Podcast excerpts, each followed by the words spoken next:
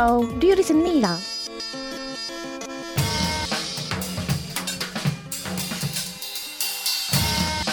Radio Campus 88.3.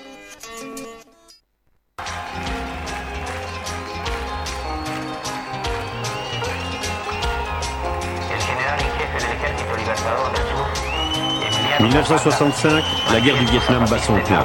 L'Amérique a envoyé ses GIs au sud. Contestation rime avec répression. Contestation, répression.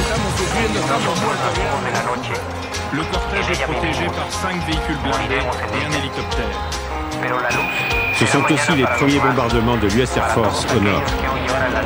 65, c'est aussi la crise de Saint-Domingue. Cette mesure provoque une vague d'émeutes d'une ampleur exceptionnelle. 24 morts en 3 jours et des troubles. Échec d'un coup d'État toujours. Déclenche à Turin, au palais de la De plus en plus, l'Amérique s'érige en gendarme du monde. Et Ben Barka ne cesse de dénoncer partout où il se rend l'impérialisme de l'Amérique et de ses alliés.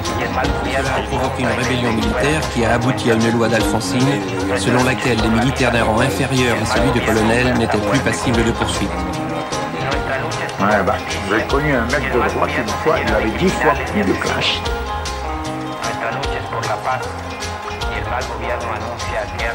Washington est en feu. Les Noirs descendent dans la rue. Plus de 500 magasins ravagés, des quartiers entiers incendiés. Bilan 7 morts, 1200 blessés.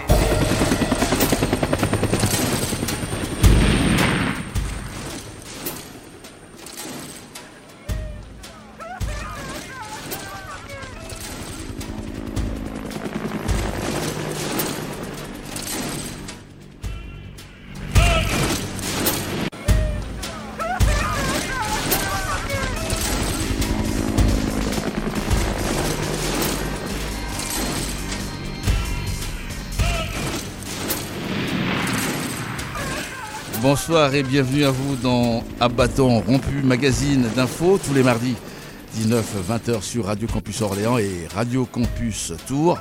Ce mardi, nous avons invité Monsieur Patrick Communal, ancien avocat, spécialiste de la législation sur l'accueil des étrangers en France. Bonsoir Patrick. Bonsoir Hassan. Est-ce que... alors, est-ce que...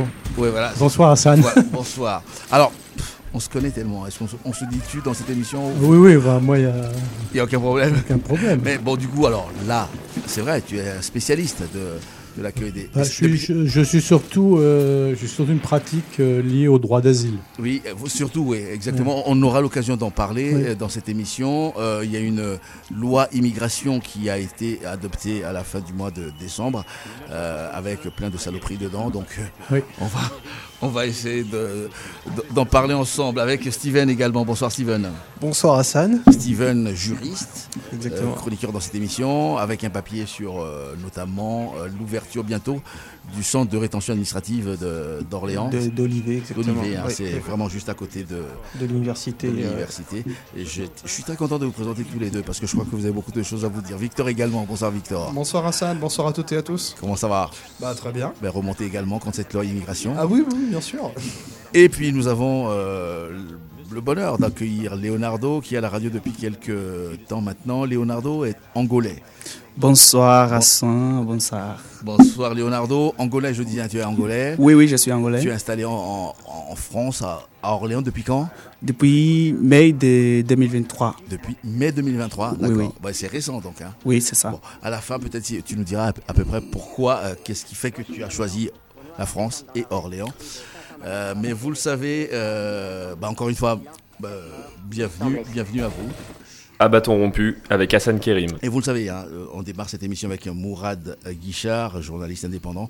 Je l'ai eu au téléphone euh, il y a quelques minutes pour parler euh, de, de la polémique sur la, les déclarations de la nouvelle ministre de l'Éducation nationale. Et nous parlons ici également d'Orléans. Nous parlons de foot avec Mourad, qui est comme moi, qui n'est pas trop fan de foot. Mais bon, on écoute ça.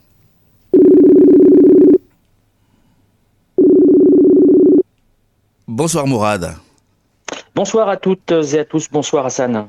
Pour ta chronique aujourd'hui, deux sujets. La semaine dernière, nous parlions de remaniement euh, gouvernemental, cinq jours de gouvernement Gabriel Attal, et déjà une polémique liée à la première déclaration de la nouvelle ministre de l'Éducation nationale, Amélie Oudéa Castera, qui a affirmé qu'elle scolarisait ses enfants dans une école privée à cause de, et je la cite, de paquets d'heures qui n'étaient pas sérieusement remplacés euh, dans leur précédente école publique. Euh, beaucoup de réactions évidemment dans le monde syndical, euh, notamment des enseignants, dans le monde politique et dans les médias, avec nos éditocrates et particulièrement une de nos préférées, Ruth Elkrief, qui euh, a déclaré ceci, c'était il y a quelques jours sur LCI. Mais en même temps, les professeurs sont les premiers à se plaindre du problème de remplacement, du manque d'attractivité, de la désorganisation de l'éducation nationale, de son côté mastodonte. Et en fait, c'est ce qu'elle dit aussi. Elle dit aussi tout haut ce que, ce que vivent beaucoup de gens. Elle le dit maladroitement, mais leur susceptibilité, pardon, le côté offensé en effet, c'est un peu un problème parce que euh, c'est en parlant des problèmes qu'on essaie de les résoudre. Par ailleurs, elle n'était pas au courant que le, le pouvoir euh, euh, et notamment les, les, précédents ministres avaient fait passer de 5% à 15% le taux justement de remplacement des professeurs. Donc c'est vrai qu'elle n'était pas assez préparée pour essayer de plaider sa cause. Les syndicats mais c'était pas. Les syndicats mais sont voilà, classique et voilà, prévoient une grève le 1er février, paraît-il c'est pas une attaque personnelle. Sur ce sujet. Mais c'est pas une attaque personnelle contre les professeurs et, contre la, cette fameuse professeure qui avait son enfant dans sa classe. Hmm. Moi, je suis tellement choquée par ça qu'on expose la vie d'un enfant. Ça, c'est de la vie privée. Mais c'est c'est de, la part d'un professeur qui a une éthique, qui est de protéger, des, qui est aidé au, développement des enfants. Euh, L'offense va trop loin. Hmm. La réaction à l'offense va trop loin. La réaction à l'offense va trop loin. Mourad? Bah, ça va nulle part en fait, c'est complètement hallucinant euh, ce service après-vente parce que euh, ce que ce que fait la, la meute euh, d'éditocrates effectivement depuis plusieurs jours. Alors euh, il faut savoir que la ministre est fait partie de la même famille, du même cercle que les Duhamel notamment et, et voilà et, et qu'on est on est dans quelque chose de, de très de très consanguin avec avec comment Saint-Cric également. Enfin voilà, mmh. c'est c'est vraiment un arbre généalogique de la de la du pouvoir euh, en place, de, de la de la oui, tout ce qui est éditocratie, politique, euh, dominant. Euh, enfin, c'est vraiment très troublant tout ça. Donc, il bien évidemment, par réflexe de classe, prendre sa défense, sauf que le fait qu'elle place ses enfants dans une école privée, on s'en moque éperdument. Est-ce que dit pas Rutel Krief, c'est que elle a cité nommément l'école Littré, l'école publique la plus proche de, de, de, chez elle, où elle aurait soi-disant mm. vu ses enfants quasiment dépérir euh, euh, est, frappé par le, le, manque de professeurs, sauf qu'on apprend juste après que ce n'est pas vrai, de plusieurs témoignages et, et, pas de, de vilains gauchistes euh, de, la, de la FCPE ou, ou, ou de la FSU. C'est vraiment des, des gens comme, comme par exemple Poincaré, notre, notre confrère d'RTL, qui, qui, a, qui a eu ses enfants là-bas et qui a confirmé que pendant huit ans, il n'y a jamais eu de défection de professeurs ou d'absence de professeurs euh, sur une, une, période moyenne, voire longue. Donc, et, et, on apprend ensuite que son, ses enfants au moins l'un de ses enfants n'est passé que par que par euh, euh, la, les petites sections. Donc c'est c'est pas euh, comment c'est c'est pas tellement le problème qu'elle mette ses enfants dans le privé. Plein de gens mettent leurs enfants dans le privé. Le problème c'est qu'elle a effectivement dénigré un établissement en le citant nommément un établissement public en disant que ses enfants avaient retrouvé la alors ses enfants ou n'importe quel enfant mais que des enfants on va on va pas la, on va pas personnaliser les choses avaient retrouvé de la sérénité et de bons amis dans l'école privée. Sous-entendu, c'est c'est pas ce qu'il y avait dans l'école publique. Donc oui, c'est un dénigrement clair, net et précis. C'est pas du tout une erreur, c'est pas de la maladresse. Et, et, là, venir au secours euh, de cette manière-là, je trouve ça, euh, je trouve ça vraiment, vraiment, là, pour le coup, lamentable. Parce que là, là, on n'est plus, euh, ça, parfois, ça me fait un peu sourire. Là, là ça m'agace profondément parce que on est dans un parti pris et, on essaie de déporter le débat sur le fait que ce soit honteux. Et ce serait honteux si on venait fouiller dans sa vie privée comme ça sans aucune raison. Là, il y a une raison, c'est elle qui prend pardon, qui prend, qui prend la parole et qui a déplacé ses enfants du public vers le privé pour des raisons qui sont encore aujourd'hui, à l'heure à, laquelle on parle, tout à fait obscures. Et, et, et je trouve très, il suffit d'aller voir d'ailleurs euh, son sa visite dans l'établissement littré, l'accueil qui C'était c'était aujourd'hui. Il y a un vrai malaise. Il y avait un, il y avait un vrai malaise, ouais. Mais en plus, oui, elle a menti. Hein, tu le disais tout à l'heure. Elle a menti puisque oui, le, Libération, c'est du problème. Eh ben oui, hum Libération a retrouvé l'institutrice de, de l'enseignante de de, de, de, de, de, leur enfant. Enfin, et tu, tu, tu citais euh, Nicolas Poincaré tout à l'heure et beaucoup de parents qui disent qu'il n'y a pas de problème. Donc voilà, le problème est là. Est-ce qu'elle doit démissionner maintenant on, on pose cette question. Pour toi, est-ce qu'elle doit démissionner Moi, j'avais mis sur la table la semaine dernière, j'avais mis sur la table la, la possibilité qu'elle, une porte qui est toujours pas fermée, hein, la possibilité qu'elle, présente sa démission et que de, opportunément le président de la République le, la refuse. ce qui permettrait de dire, voyez, j'ai, j'ai quand même voulu démissionner, mais de manière hypocrite évidemment, euh, ma, ma, ma, ma, démission a été refusée. Euh, mais là, c'est, c'est pas tenable parce que tout simplement, j'ai, presque envie de dire, euh, euh humainement pour elle, elle va se traîner ce boulet euh, pendant les, les peut-être, peut-être les mm. prochains, les, enfin au moins les prochaines semaines, voire les prochains mois. Et, et le mépris affiché, notamment au cours d'une réunion qui a eu lieu hier avec les syndicats, où elle a, où elle a tenté euh, le César de, de, du meilleur espoir féminin en surjouant, d'après plusieurs syndicalistes, en surjouant l'émotion qui l'étreint face à cette face à cette euh, euh, polémique, puisqu'on appelle ça comme ça. Mm. non, non, c'est, je, je, crois qu'il y a, c'est pas surjoué du tout. Alors, j'ai pas encore eu le temps euh, pour des raisons d'agenda. J'ai, j'ai pas eu le temps de regarder euh, les questions au gouvernement aujourd'hui, mais, mais euh, visiblement, elle a été, elle a été questionnée par des députés de l'opposition qui lui ont demandé de poser sa démission. ce, évidemment, à, à, quoi elle a répondu par la négative, mais, mais en disant qu'elle n'aurait pas dû exposer sa vie personnelle, mais c'est pas de sa vie. Je le redis, hein, pardon, mais c'est pas de sa vie personnelle dont il mmh. s'agit. Il s'agit de propos du ministre de l'Éducation nationale qui dénigre ses propres les personnes qu'elle est censée défendre et euh, représenter. Un dernier mot sur le national. Euh, on n'a pas fait cette analyse la semaine dernière parce que le gouvernement n'était pas encore formé. Euh, une analyse globale sur ce gouvernement. Euh, gouvernement de droite, dit tout le monde oui, c'est un, gouvernement de droite. Ils, ils, arrivent à sortir des, des, des, des séjournées euh, euh, ou des Attal en les, en les classant à la gauche de la Macronie, c'est complètement ridicule. Enfin, ils ont ils n'ont absolument plus rien de plus rien euh, de, de, de, gouvernement, ne serait-ce que centriste, euh, puisque les premiers propos je, je, je, vous rappelle que les premiers euh, propos d'Attal ont été de dire qu'il il, il, veut mettre les gens au travail plutôt que de les laisser euh, euh, sans travail, sous-entendu sous-entendu que la valeur travail, euh, alors c'est marrant pour, pour des gens qui défendent les, hmm. les, les, actionnaires, hein, et, notamment ceux du CAC 40, c'est assez marrant de les voir, euh, donc qui, qui eux euh, dorment en, en, en, gagnant de l'argent. c'est assez marrant de, de, mettre comme ça en avant la, la, la valeur travail, mais ça sous-entend aussi que les gens qui ne travaillent pas, il va falloir qu'ils s'y mettent, quelles que soient les conditions. Et là, on entend dans le discours, dans ces deux petites phrases là, enfin dans cette petite phrase sur le travail et la valeur travail, on entend que on prépare les esprits à resserrer, et c'est ce qui a commencé à être fait d'ailleurs, mmh. à resserrer les boulons, notamment sur les, les, allocations chômage, sur les inscriptions à Pôle emploi, enfin, pardon, France Travail, euh, et, et, sur, euh, sur tout ce qui va euh, nous tomber dessus. De, au, cours des, au cours des prochains mois. Donc vraiment là, on prépare les esprits à quelque chose. Euh, on, on, relève les manches, mais, mais, mais nous, c'est pour vous pondre des textes qui vont être encore pires que ceux de l'époque Borne, et, et, et, c'est vous qui allez, qui allez en payer le prix fort. Donc je, je oui, c'est une droitisation euh, totale et absolue. Je rappelle que au moment de son élection, euh, euh sa dernière élection, euh, comment Emmanuel Macron avait dit je, je, votre vote ou je sais plus, enfin la formule exacte m'oblige. Sous-entendu, je sais que je n'ai pas été élu que par des partisans, mais pour des gens qui ont fait, bah, y compris des gens à gauche qui ont fait barrage au Front national, enfin au Rassemblement national. Je vais y arriver. là, on est exactement dans le dans le cas dans le cas de figure inverse. Et ça montre, je le, je le redis, mais ça montre vraiment les limites de la Ve République où, où le monarque fait absolument ce qu'il veut une fois qu'il a été élu. Il n'y a pas de contre, enfin, de contre-pouvoir réel, puisqu'il n'y a pas une majorité euh, qui se dessine à l'Assemblée. S'il y avait une majorité Renaissance à l'Assemblée nationale, ce sera encore pire, hein, puisqu'ils votent comme des Playmobil et, et soutiennent toutes les actions euh, du gouvernement. Donc là, il y a, vraiment, euh, on arrive au bout d'un, système. Et, honnêtement, je vois pas le, vois pas le, bout du tunnel, pour reprendre une vieille expression des années, des années 80. Abattons pu sur Radio Campus Orléans et Radio Campus Tours tous les mardis de 19h à 20h. Et la chronique de deuxième sujet pour ta chronique Mourad, on revient à Orléans euh, et on va parler de foot. Tu t'intéresses au foot du coup?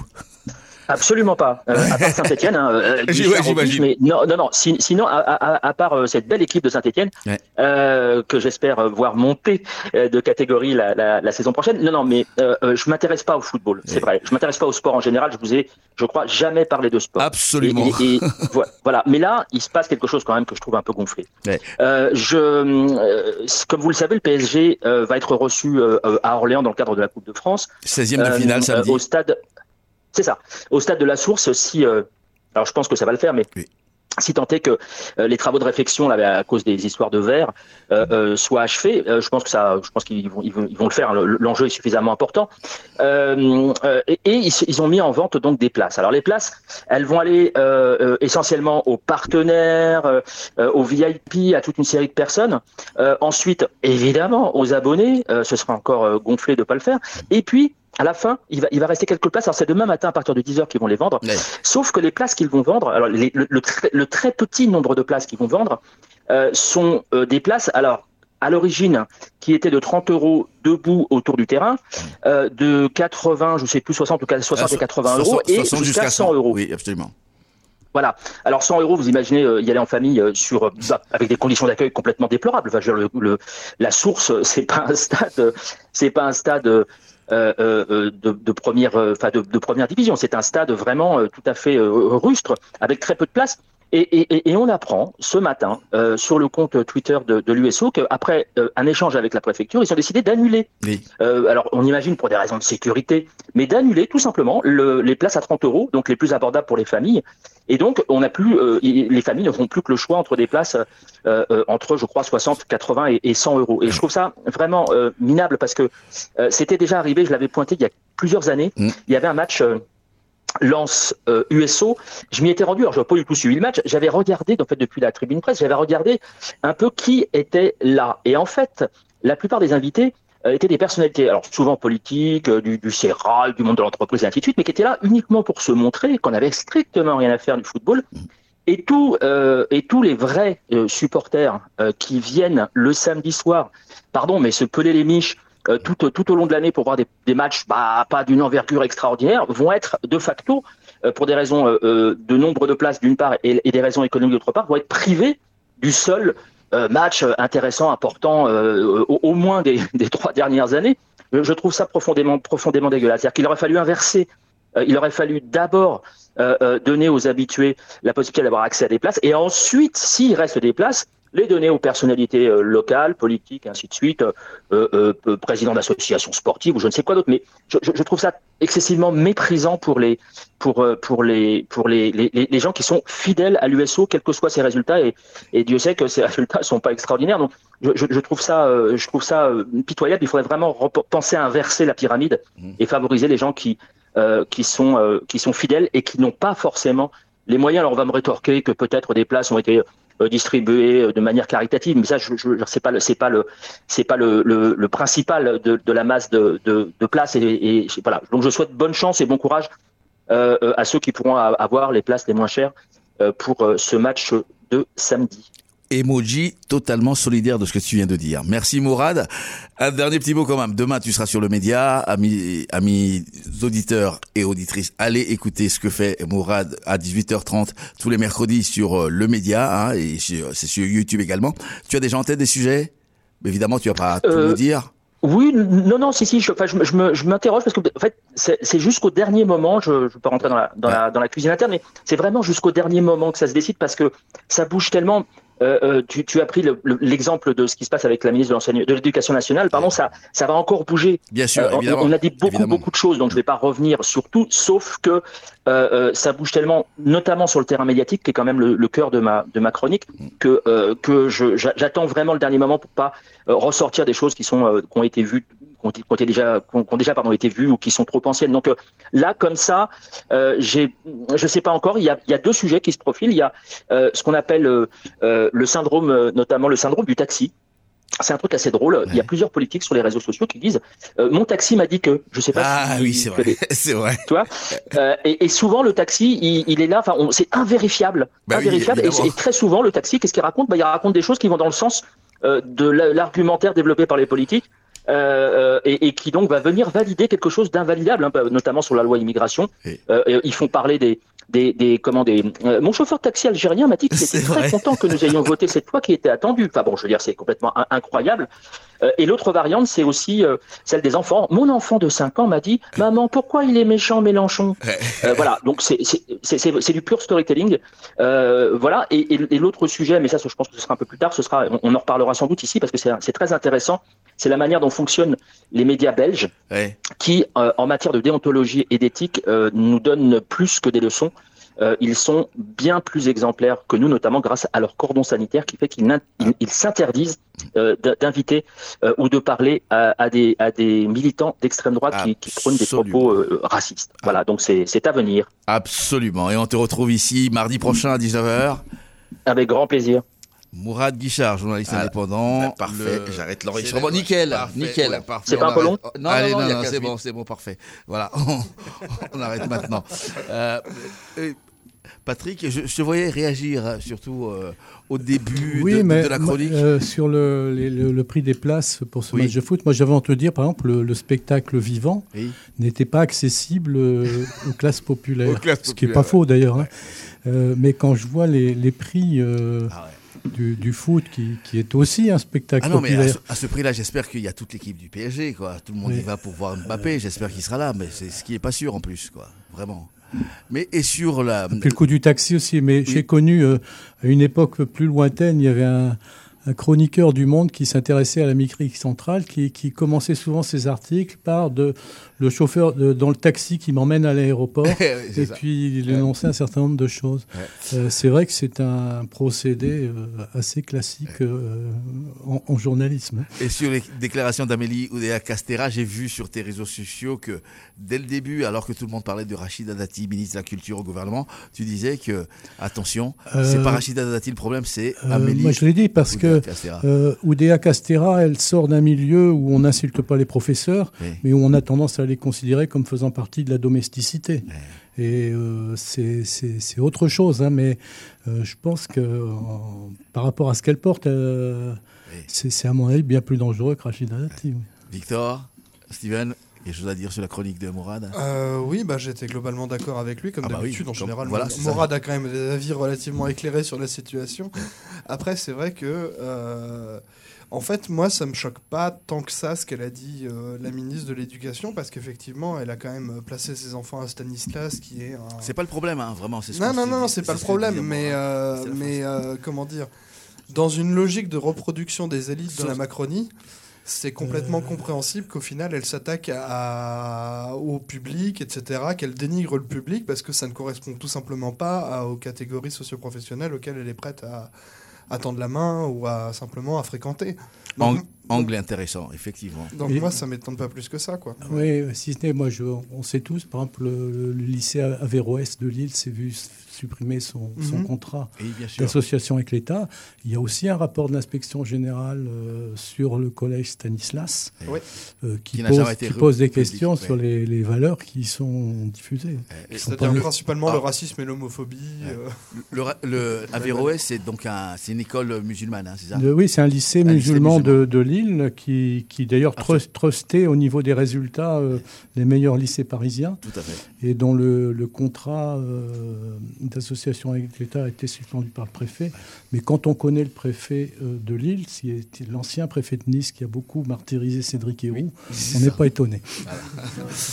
Allez, un peu de musique dans Bâton rompu et nous parlons de la loi immigration avec Patrick Communal.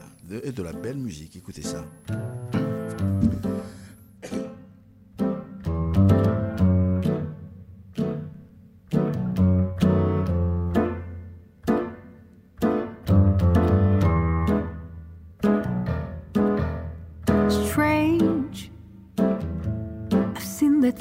Before.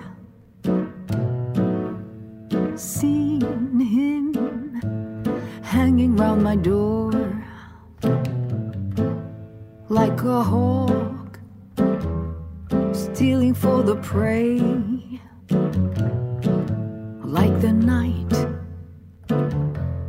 waiting for the day.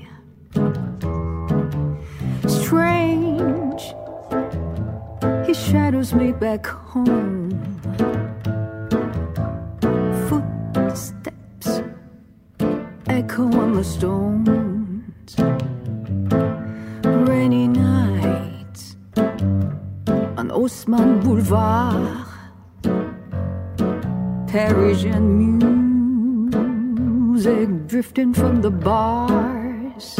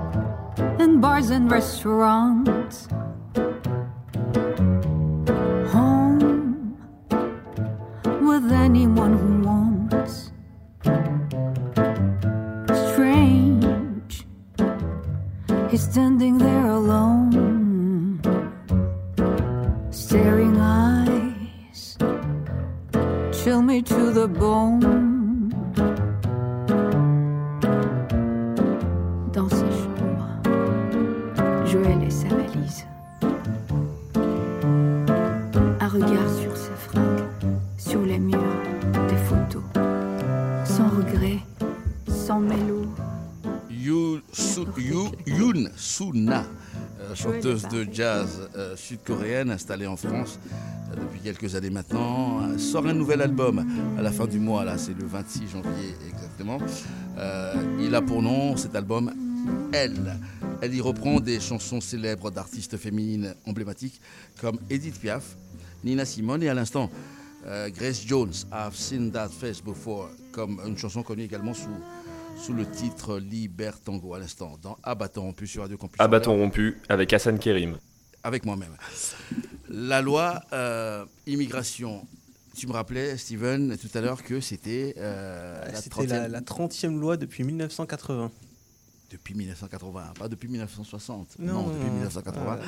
Et celle-ci est vraiment très, très, très dure. Elle est, voilà, elle, elle, a, elle, été durcie dans tous, sous tous ces aspects, euh, euh, Patrick. Euh, sur les allocations familiales, on aura le temps d'en parler, la régularisation de sans-papier, les, les, étudiants et la déchéance de nationalité. ça, c'est bien ça. on en a parlé, ça choquait tout le monde. Ça revient. Ça choque moins de gens, là. Hein. les quotas migratoires également. Et je disais au début, euh, toi, tu as accompagné énormément de, personnes étrangères qui arrivaient en France, qui avaient surtout pour demander l'asile, qui avaient des problèmes et tu les as accompagnés. Et il y avait un organisme à l'époque qui s'appelle l'OFPRA. Ah qui existe toujours. Qui existe toujours. Et comment ça se passait à l'époque? Bah, euh, Moi, euh, je, dirais, aujourd'hui, l'OFPRA, c'est le dernier îlot. C'est le dernier îlot. on applique encore le droit international, la Convention de Genève. moi, l'expérience que j'en ai, c'est que quand je reçois un demandeur ou une demandeuse d'asile, bon, ben, je, l'aide à écrire son, récit de vie. Mmh. J'essaie de réunir les pièces qui montrent qu'elle est effectivement en danger. Et puis je confronte ce récit aux, éléments du, de la Convention de Genève qui, met que, qui, permet d'établir qu'elle, euh, à la fois au regard de ces textes et puis des, sources documentaires utilisées par l'OFPRA, elle relève du droit d'asile. Et ensuite, je les accompagne à l'audition. Euh, à l'audition à l'OPRA. Alors je dois dire que euh, je suis agréé parce que pour, euh, on peut accompagner des gens à l'OFPRA si on est membre d'une association agréée par l'OFPRA. C'est ça. Hein, ou si on est avocat. avocat euh, alors moi je suis plus avocat puisque j'exerce plus, mais j'ai été agréé par une association qui s'appelle l'Auberge des migrants, qui exerce à, qui intervient à Calais pour les les gens qui, sont à la frontière franco-britannique, parce que j'ai jamais trouvé à Orléans une association qui veuille bien euh, Magré ah pour, aller à l'OFPRA. Donc j'étais obligé d'aller voir ah, ailleurs. Bon. Euh, mais est-ce c'est bien à dire d'ailleurs. Parce que ce qui montre le, le fonctionnement associatif orléanais, il n'est pas non plus exemple de tout. Ah, mais on le sait. Tout, je pense que je fais un travail convenable, euh, j'ai de bons résultats. Donc.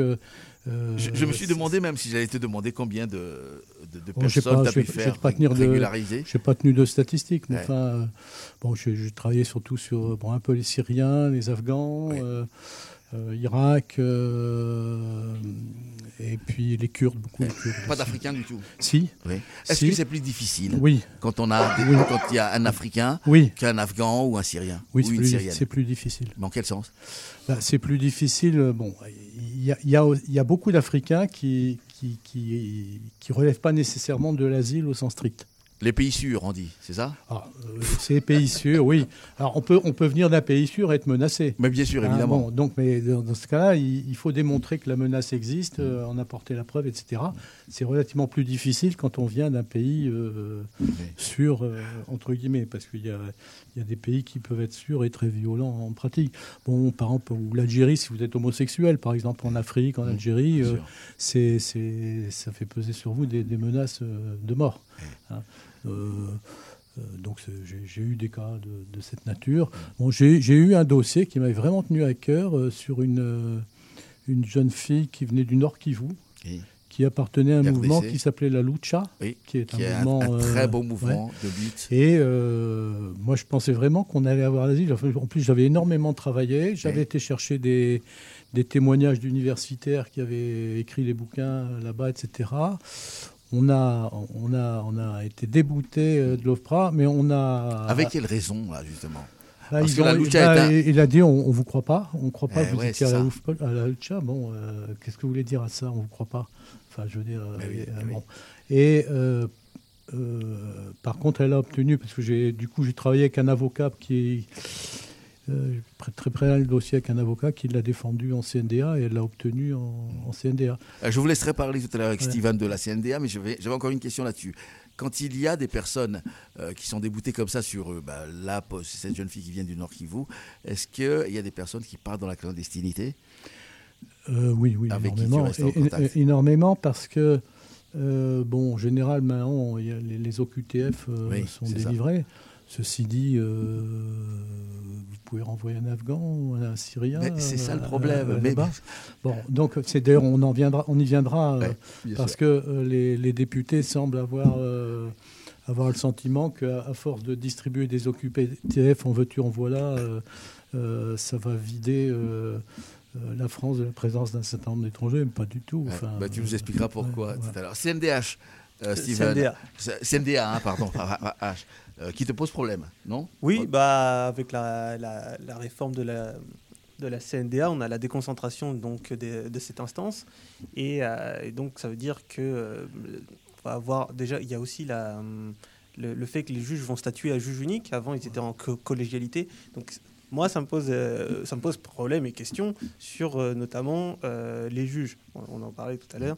la question des juges qui vont statuer à juge unique. Et on a eu bah, l'an dernier, en octobre, en octobre dernier, la, la révélation d'un juge de la CNDA qui a été qui était bah, détracteur des idées antisémites, racistes, etc., xénophobes et euh, donc a été éloigné de la CNDA. Donc euh, moi, ce qui, me, ce qui m'inquiète et ce qui me questionne, c'est euh, est-ce que avec la déconcentration, est-ce que la déconcentration c'est une bonne chose, sachant qu'on peut avoir des juges qui vont statuer à juge unique et qui ont ce genre d'opinion. on a, je peux peut-être reprendre le débat qu'on a eu là-dessus. moi, je pense effectivement, il faut, faut, savoir que dans la collégialité, il y avait un juge, un magistrat, et puis il y a une personne qualifiée en matière de géopolitique, etc. Et il y a un représentant du HCR. Oui et le, exit le, HCR, euh, et exit la personne qualifiée. Donc effectivement, sur le plan de la qualité de la justice rendue, euh, il y a effectivement un problème. Je, partage tout à fait euh, ce, que, ce que tu viens de dire. Sur le, la déconcentration, c'est aussi un débat qu'on a eu avant l'émission. je pense que ça peut permettre à des avocats, de bons avocats en droit des étrangers qui ne vont pas plaider à Paris parce que c'est trop loin, ça coûte cher, etc. Euh, si ça se plaide dans le ressort de leur coup d'appel, peut-être qu'ils iront. D'accord. Euh, parce que, bon, je vais, je vais peut-être être mal vu de la profession, mais la CNDA, euh, vous avez quand même pas mal d'avocats qui cachetonnent à l'aide juridictionnelle, qui ben voient le client cinq minutes avant l'audience et puis qui improvisent totalement. bon, il y en a qui font très bien le travail. Hein. Ceux-là, ils ont du mérite parce que c'est souvent ils sont payés à l'AGI, donc pas très lourd. Il faut aller passer une demi-journée à Paris. Ben donc je pense que la déconcentration, ça peut permettre d'ouvrir un petit peu les, beaucoup la défense. beaucoup ne connaissent pas non plus le Kivu ou le Nord Kivu, donc euh, comme tu as pu faire. Victor? Oui, euh, du coup la déconcentration, ça va faire en sorte que les OQTF soient délivrés par les maires, c'est ça? Non non, non, non, non. Non, non, ça reste quand même. La, la cour, c'est la cour, c'est-à-dire c'est une chambre au lieu d'être à Paris, mhm. on aura une chambre territoriale à, la cour d'appel d'Orléans. D'accord, ok. Sous l'autorité du préfet non, non, non, non, non, non, non, c'est une, une juridiction euh, indépendante. Oui, oui, tout à fait. Ah, très bien. Mais c'est toujours la préfecture qui délivrera les OQTF Mais c'est après, quand il y a, quand il y a un, jugement, un, jugement, après l'OQTF, c'est la préfecture. Ça marche. Et, donc là aussi, il y a aussi le fait qu'elle sera systématique après un refus avec euh, la loi immigration. Hmm. Ouais. c'est ça, hein, parce que actuellement, l'OQTF, elle n'est pas systématique après un refus du, de l'octroi de... de... plus en plus quand même. De plus en plus. Mais justement, ça, s'est durci euh, depuis quelques années quand même. Hein. C'est pas cette loi immigration dite loi Darmanin qui, c'est vrai qu'elle est très dure, elle est, elle est même insupportable sur, par certaines mesures, mais au, au, fil, au fil des années, au fur des, années, tu as vu, hein, même sur des gouvernements de gauche ou pas? Euh, Oui, ben, par exemple, les 48 heures euh, en cas d'arrêté de transfert pour saisir un juge. Vous imaginez, vous arrivez à la préfecture, on vous donne un texte dont vous ne comprenez, comprenez pas les termes, ou très peu si vous ne parlez pas la langue, euh, et vous avez 48 heures pour trouver un avocat, saisir le tribunal administratif et aller le contester. Hein? Bon, ça, c'est la gauche. Hein. Oui, oui c'est pour ça que je posais la question. parce qu'il y a des fortes pressions. Là, d'ailleurs, il y a, y, a, y a, tout un chapitre, euh, tout un titre sur, euh, dans la loi euh, sur le, les, procédures contentieuses, sur le contentieux de l'éloignement notamment, qui, qui, répond à la demande des services du ministère de l'Intérieur pour réduire au, au, maximum les, les possibilités d'aller contester les, les, mesures administratives qui sont prises. Quoi. Alors, ça s'est durci, évidemment, hein, pour la régularisation, euh, on a plein de choses comme ça sur euh, les centres de rétention. On en parlera tout à l'heure avec toi, euh, Steven. on peut en parler. Hein. oui, non, mais le regroupement familial. Parce que ce sont des choses qui se passaient. bon, je rappelle juste que dans cette émission, on a été très heureux de t'avoir quand tu as pu faire sortir d'Afghanistan les sœurs Alizada, c'est ça? C'est oui, oui. cyclistes, qui d'ailleurs Aujourd'hui, Massoma est une sommité du, du comité olympique. Elle, s'est baladée à Genève avec Madame Oudéa Castera. Mais bien sûr, elle a connu Madame Oudéa Castera. Dans le même avion. oui, et elle s'occupe vraiment. Et, elle, fait du vélo. D'ailleurs, la, ville d'Orléans et la métropole orléanaise s'enorgueilleraient à l'inviter. J'ai fait la demande voilà. Juste, on, on va voir. Et donc, ça, c'est une famille qui est sortie ensemble. Est-ce que tu as eu aussi des, à défendre des regroupements familiales? Un demandeur d'asile qui vient ici Il faut distinguer le regroupement familial et la réunification Absolument, voilà. Alors, le regroupement familial, c'est le travailleur qui est installé en France, qui mmh. veut faire venir sa femme, ses enfants. Mmh. Et là, il y a des conditions de logement, de ressources, etc. Alors, dans ce domaine-là, il y a un durcissement parce que les, enquêtes sont confiées au maire. Hein, sur, euh, oui, c'est ça. Il va vérifier les les conditions d'habitation, etc., de mhm. ressources. Euh. Et puis, euh, il y a une deuxième condition qui est imposée maintenant, c'est le c'est que la personne, enfin le conjoint, la conjointe, euh, doit avoir un minimum de pratique de la langue française. D'accord, il y a ça aussi. Ah, alors, quand vous êtes primo-arrivant, Bien entendu. donc ça, c'est quand même moi, je trouve que c'est un, point de vue. Mais le regroupement familial, c'est Giscard. Hein, c'est Giscard, oui. Non, mais c'est Giscard, mais sous la pression des, traités internationaux, notamment qui garantissent le droit à la famille. Hein. Toutes les mesures qui ont été prises en ce sens, ça n'a jamais été euh, une initiative strictement française. Ça a été pour se conformer, mais pour se, conformer à des législations européennes. c'est pour ça que moi, je suis très attaché à l'Europe et au droit européen, parce que euh, l'essentiel des des règles protectrices qui subsistent, c'est surtout du droit européen. Oui, c'est ça, parce que les plus grosses avancées euh, en, matière d'immigration, c'est parce qu'il y a eu des condamnations au niveau européen ou international. Sur les, enfants en rétention. exactement, c'est pour ça qu'on a une disposition qui interdit euh, euh, les, jeunes de moins de 18 ans en rétention. On allait chercher quoi Des travailleurs, donc beaucoup au Maghreb notamment, hein, en Afrique noire, voilà, pour faire, pour, à l'époque c'était les 30 glorieuses. glorieuses le bâtiment, les travaux publics. Mais il y a une période où euh, la classe politique française s'est dit euh, il y a trop de, gens qui sont venus, ils ont fait des mesures pour les rapatrier, enfin pour les renvoyer. Ah, la prime au retour C'est ça. Ouais. Ça n'a pas duré longtemps, ça bah, Ça existe encore. Ça existe encore. C'est délivré par l'OFI. D'accord. C'est pour une aide. Euh, pour les auditeurs, OFI, OFRA, OFI, ah c'est quoi la différence L'OFI, c'est l'Office français de l'immigration et de l'intégration. Donc c'est l'organisme notamment qui statue sur les demandes de, regroupement familial, qui euh, s'occupe de l'hébergement et, de la fourniture de, des allocations demandeurs d'asile. Euh, et qui donne les cours de français, les cours d'intégration républicaine mmh. aux, gens qui ont des titres de séjour ou, aux nouveaux Mais j'avais pas terminé ah, sur le regroupement familial, parce qu'il euh, il y, a ce qu'on appelle aussi la réunification familiale. Mm. Et ça, c'est contrairement au regroupement familial, elle est de droit. Et c'est un droit qui est là aussi garanti par le droit international. C'est pour ça qu'on ne peut pas poser de conditions de, de, de logement, ressources, etc. Mm, mm, mm. Alors en revanche, il y a quand même une mesure qui a changé, c'est que la famille, euh, c'est les enfants mineurs, et on considérait que la minorité, elle allait jusqu'à l'âge de 19 ans, c'est-à-dire l'année des 18 ans. Euh, l'enfant était considéré comme... Euh, membres de la famille pouvant être couverts par la réunification familiale. Ce qui change dans la loi, c'est que maintenant, c'est le jour de ses 18 ans, c'est fini. C'est fini. Bon, ça, c'est le type de mesure. Euh, bon, je veux dire, c'est de la haine, quoi. Bah, bien sûr, évidemment. C'est Comment on peut, peut pas appeler ça autrement C'est la haine de l'étranger. Mmh, bien sûr. Mais là, il y a eu, euh, il y a eu débat, hein, euh, même avant le, la discussion chaotique là, entre Sénat, Assemblée, sur euh, les quotas de, de, quotas migratoires. Voilà, des, des, gens qu'il faut aller chercher parce que l'INSEE a sorti des chiffres là aujourd'hui. Euh, la France manque d'enfants. Hein, faites pas d'enfants. Donc à un moment donné, il faudra. c'est ça. Ça va être de notre faute, bien sûr. C'est votre faute. Mais euh, il va falloir aller chercher des bras, encore une fois. Donc, comment on fait? Ce, ce, ce, type de mesure-là, comment tu, tu l'as perçu? Bah, moi, je pense qu'on on est, on est hors sol là-dessus, enfin, par rapport à la réalité économique euh, et sociale. Enfin, euh, je veux dire que par rapport aux, enjeux économiques qui se posent à la France, ce type de loi, c'est une loi purement idéologique. Mmh. Euh, qui, est, qui, est, porteur d'un certain nombre de valeurs portées par l'extrême droite et, et, à laquelle c'est rallié un certain nombre de formations. Mmh. Moi, j'ai trouvé une, j'ai gardé une, formule de Jean-Yves Franchère, qui est professeur de philosophie politique mm. à l'Université libre de Bruxelles. Il disait la chose suivante c'est une expérience historique déjà ancienne, donc il renvoyait à des heures plus sombres. C'est une expérience historique déjà ancienne.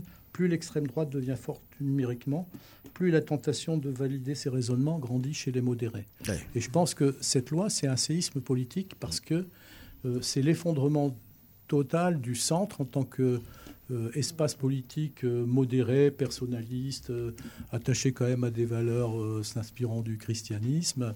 Enfin, Aujourd'hui, ils sont cet espace politique-là, il disparaît. Eh il disparaît, c'est-à-dire qu'on a la gauche, les écologistes, et en face, on a une droite extrême et l'extrême droite. J'ai lu dans Max Centre où, où, tu écris, et bien même aller lire Patrick Communal, les billets de Patrick Communal sur Max Centre, sur la loi immigration. Le titre, c'est Comment résister à la haine qui l'inspire. J'avais envie de finir avec ça, mais on peut en parler maintenant. Oui, comment on pourra résister? Là, on disait en rentrant en studio, il faut une. Il faut que. Bah, qu'on sorte quoi peut-être Je pense qu'il faut, il faut organiser une résistance civile. Bon, je pense que déjà, par exemple, on, a failli avoir, mais on va avoir la, la fin de l'aide médicale d'État. C'est ça. Bon, je pense que j'ose espérer, bien qu'on ait dans le département du Loiret et dans notre agglomération un professionnel de santé qui a voté au Sénat la disparition de l'aide médicale d'État. Il a une pharmacie juste en face du, parc, à Olivet, de la mairie. Bon, euh, je pense qu'une majorité de, de, médecins, de professionnels de santé appliqueront les, les, valeurs de, les principes d'Hippocrate. tu, parlais de ce monsieur qui est sénateur. Hein, si on peut le dire, puisqu'il a, il a voté Hugues Saury, euh, ancien maire d'Olivet, sénateur, et il y a euh, Madame Rist qui est médecin qui ont voté ça. Ils ont voté. Alors, elle, non, elle a dit qu'elle elle avait voté la loi parce qu'il n'y avait pas la suppression. C'était son butoir à elle. Oui, mais, oui, mais enfin bon, cette loi a été votée. Arrêt de l'aide médicale euh, non, au Sénat. Mais euh, dans, euh, ça n'a pas été repris dans le, texte final. Dans le texte, final, d'accord. C'est-à-dire qu'il y a eu un engagement politique de Borne mhm. de mettre ça en débat au mois de février. Oui, c'est ça. Bon, je ne sais pas s'ils le feront parce que Borne n'est plus là, mais et je pense que les LR, ça va être réclamé par les parlementaires. Hein. Mhm. mais euh, bon, je pense qu'il y, y, a des résistances civiles organisées. Je pense qu'au niveau de, la médecine, ça, ça, peut se mettre en place. Bon, il, y a, il, y a, beaucoup de médecins qui, ont Il y a, un dispositif, par exemple, sur l'hébergement d'urgence, euh, normalement, qui, qui exclut les personnes qui ont, font l'objet d'une OQTF. Vous êtes à la rue avec votre, vos enfants, a priori, sauf si vous êtes en instance de départ, on, vous refuse euh, à l'hébergement d'urgence. C'est-à-dire que les gens du 115 ils vont devoir demander leurs papiers aux gens qui les sollicitent. Mhm. Bon, j'ose espérer qu'il y a suffisamment de travailleurs sociaux euh, ayant une certaine conscience morale qui ne rentreront pas là-dedans. Bon, alors il y, a comme ça un certain nombre de choses. Je pense qu'il faut que la résistance civile, enfin de la société civile, euh, se mette en place. Et puis après, bon ben, on va avoir, euh, on va avoir une masse de gens sans papier, objets d'OQTF. Euh, pour lequel il y a sans doute des, attitudes de solidarité à, envisager. tu, dis, tu dis dans ce, dans, ce billet hein, que tu ne vas plus tellement dans les manifestations. Euh, tu dis exactement, je ne vais plus dans ces manifs. Elles sont faites pour les gens qui s'y sentent bien, dans un entre-soi de vieux gauchisme recuit. Pour ma part, j'ai le sentiment, j'ai le sentiment d'y gaspiller ce qui me reste d'énergie. C'est triste. Hein, bon, c'est un peu personnel, hein, mais euh, moi je pense, je ne crois plus à l'efficacité des manifestations, parce que si les manifestations étaient efficaces, euh, les manifestations contre la réforme des retraites qui ont été massives, massives, je veux dire qu'elles auraient dû aboutir. Euh, à, des résultats. Donc, dans, une euh, démocratie, effectivement. Donc, effectivement, si on, va aller se on peut aller manifester dimanche avec euh, Josiane Balasco et un certain nombre d'acteurs, moi je, trouve ça sympa. Puis s'il y a des gens à qui ça fait du bien euh, et qui, qui s'y retrouvent et qui, à qui ça remonte le moral, surtout, allez-y.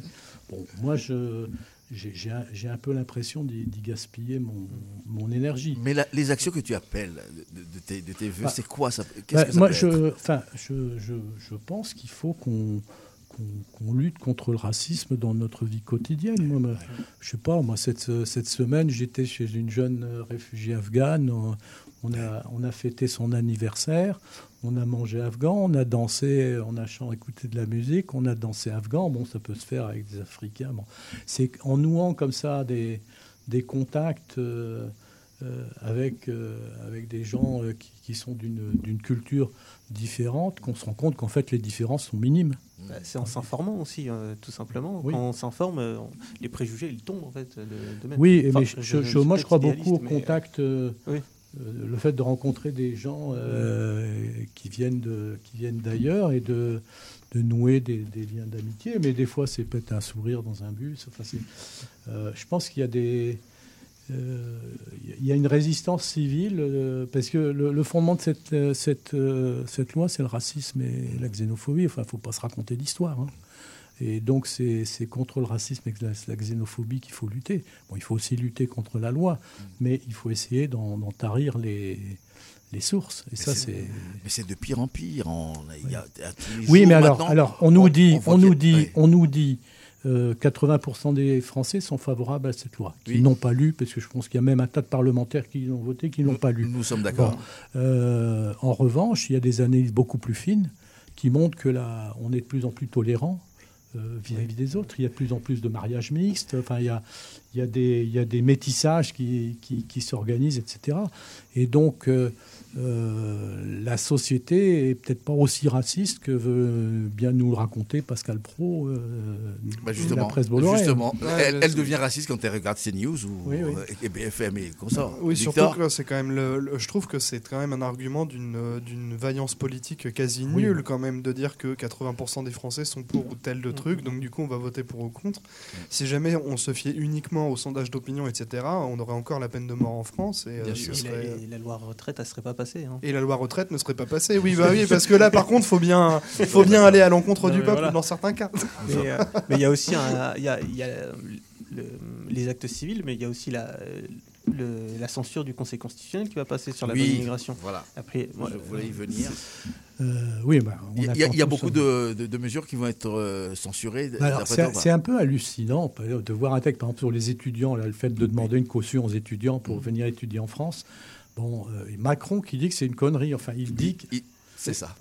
c'est terrible, terrible, Et, on vient. Alors, il y a la secrétaire d'État qui nous fait un cinéma. Je démissionne. Non, je démissionne plus parce que ça va être 50 balles. Enfin, non, mais attends, pourquoi vous avez voté ça alors oui, pour 50 euros, oui. Nous sommes d'accord. Hein enfin, non, mais le problème, c'est que c'est le, montant va être fixé par l'administration, mais en fonction de l'administration. Oui, c'est totalement euh, stupide. Et alors, voter une loi en disant, on sait qu'il y a des mesures qui sont inconstitutionnelles, mais on la vote comme ça et on demande euh, au Conseil constitutionnel de faire le boulot. Je sais pas, c'est, ça s'est jamais vu. Ça, ah, ça c'est particulier, oui. Ça s'est jamais vu. Non.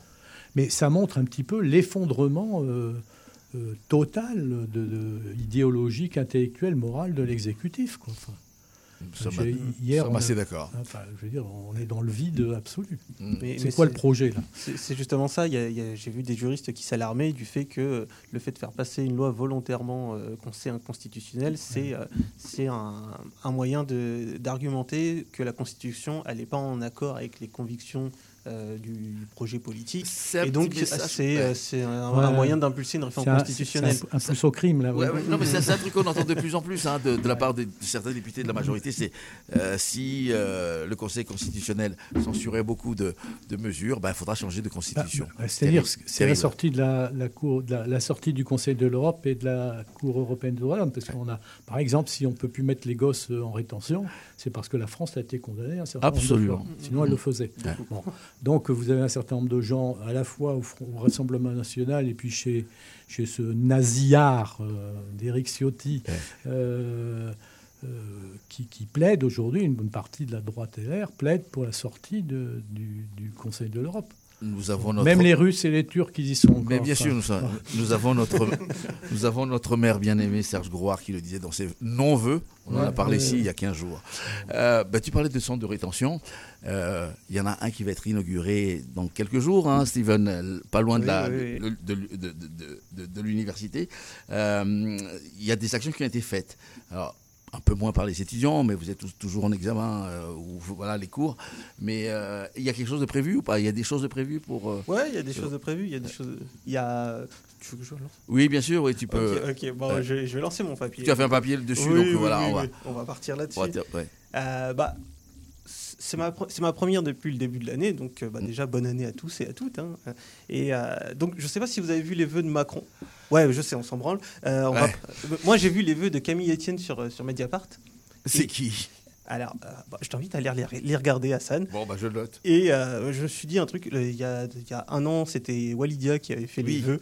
Et, et, donc, je me suis dit un truc, bah, 2025, ce sera moi. Allez, j'ai le droit de rêver aussi. Oh, mais bien sûr. on va le faire. On va le donc, faire. donc aujourd'hui, je vais m'exercer à, à, souhaiter les vœux, ok? Et après, vous me dites si je suis pris.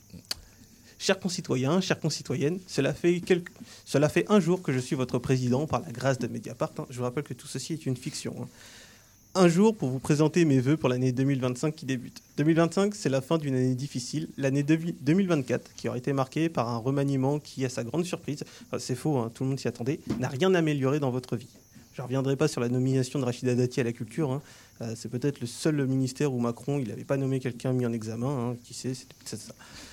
Oui, 2024 aura été marqué par les enquêtes ouvertes sur les différents membres du gouvernement. Je n'en citerai qu'un seul, l'abject Darmanin, qui après avoir été agent immobilier, agent du Qatar, a été euh, inséré accusation de 2024. Une affaire qui s'est encore une fois soldée par l'intervention de Macron, affirmant que Darmanin lui a promis que c'était faux. Hein. Bon, le peuple est rassuré. Côté Légion d'honneur, euh, vous vous rappelez, l'an dernier, on a eu Bernard Arnault qui en a eu une euh, pour cette année, Macron, il, a décerné, euh, il en a décerné une à un certain S. Lucifer. Hein. on lui souhaite beaucoup de réussite dans son entreprise caniculaire.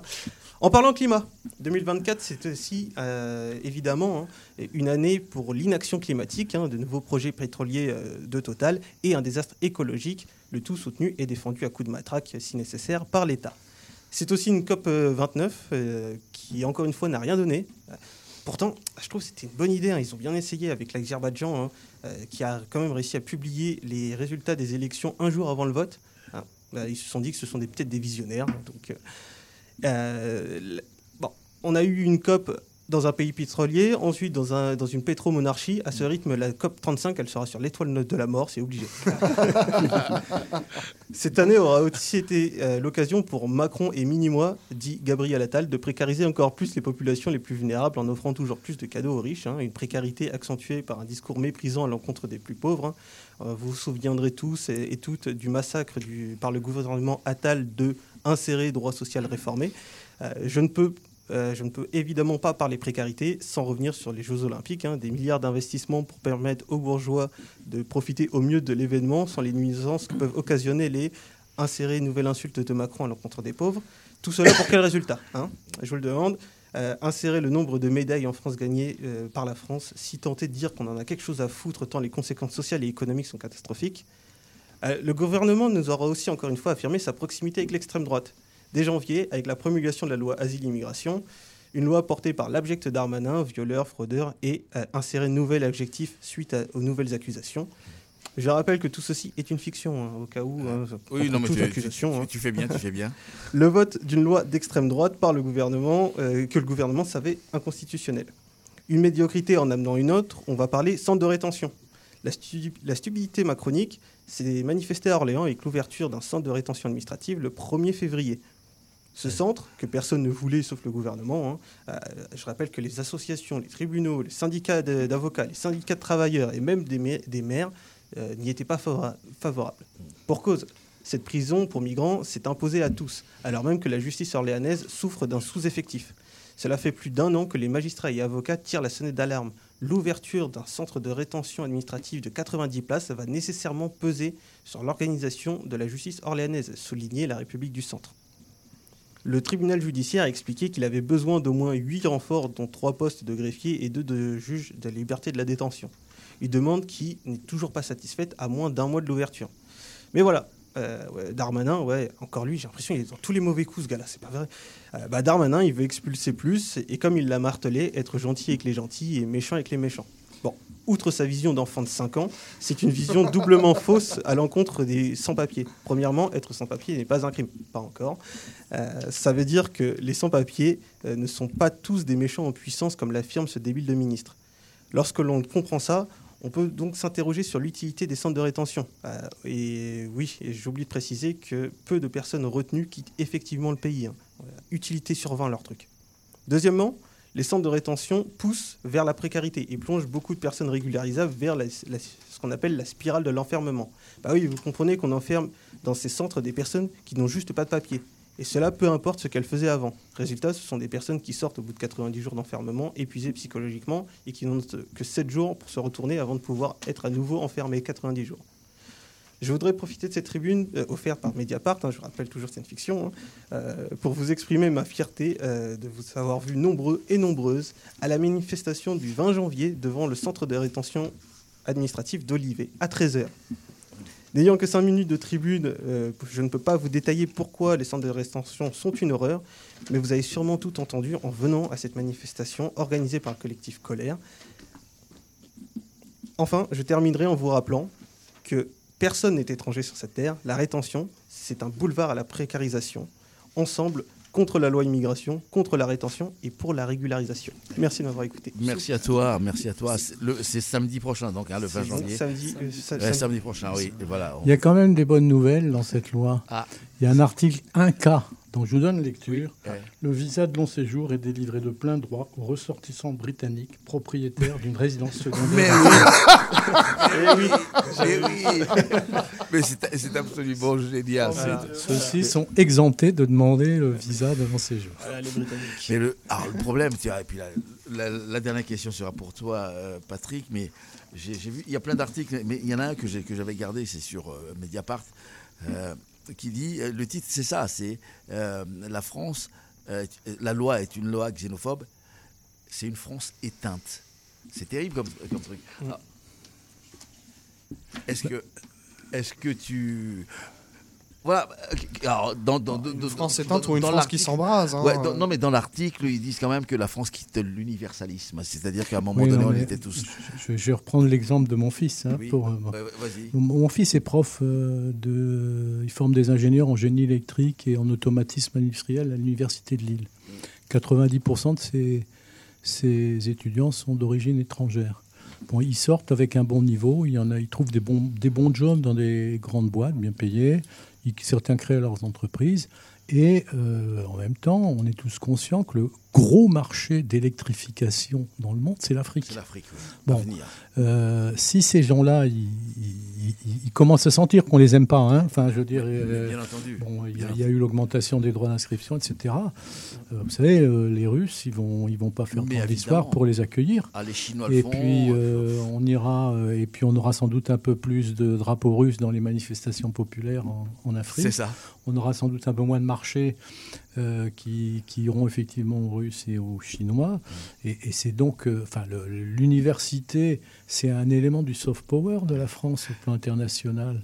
Et euh, ne pas prendre conscience de ça, enfin, voter des textes aussi, aussi, aussi, aussi imbéciles mmh. par rapport à à, nos perspectives de, développement, mais c'est hallucinant. C'est vrai que c'est une France qui, qui, qui, qui, est éteinte, qui est hors sol. Bon, puis après, quand on voit les, les mesures pour imposer, enfin, on, va, on, prétend qu'on va, on va restreindre les, les, visas de courte durée des personnels diplomatiques. C'est ça. Euh, issus des pays. Vous, vous, allez voir, essayer de faire ça avec l'Algérie, vous allez voir.